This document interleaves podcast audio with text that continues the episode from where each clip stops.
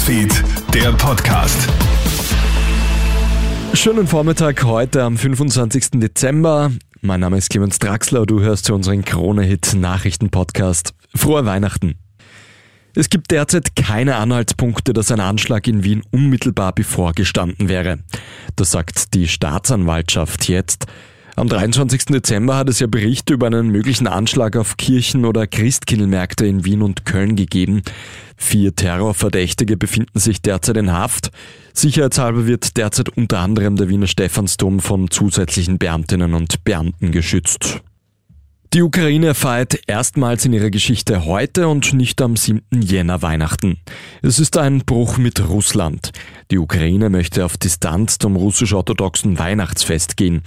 Die Unterstützung für den weihnachtlichen Umschwung zum Westen ist groß. Viele Gläubige haben bereits zum Heiligen Abend an Gottesdiensten teilgenommen. Knapp 250.000 Menschen in Österreich können im Winter ihre Wohnung nicht angemessen heizen. Die Kronenzeitung und die Caritas sammeln deshalb derzeit Geld, um den Familien in Not zu helfen. Ein Funken Wärme heißt die Aktion. Auch Menschen, die sich ihre Energierechnung nicht mehr leisten können, können sich bei der Caritas melden. Bisher sind bereits mehr als drei Millionen Euro an Hilfsgeldern gesammelt worden. Und nicht überall auf der Welt kommt das Christkind zu Weihnachten.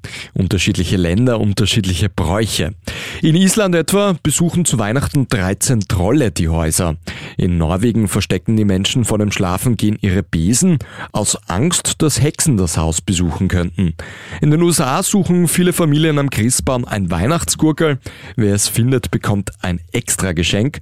Und in Finnland steht am 24. Dezember ein gemeinsamer familiärer Saunagang am Programm.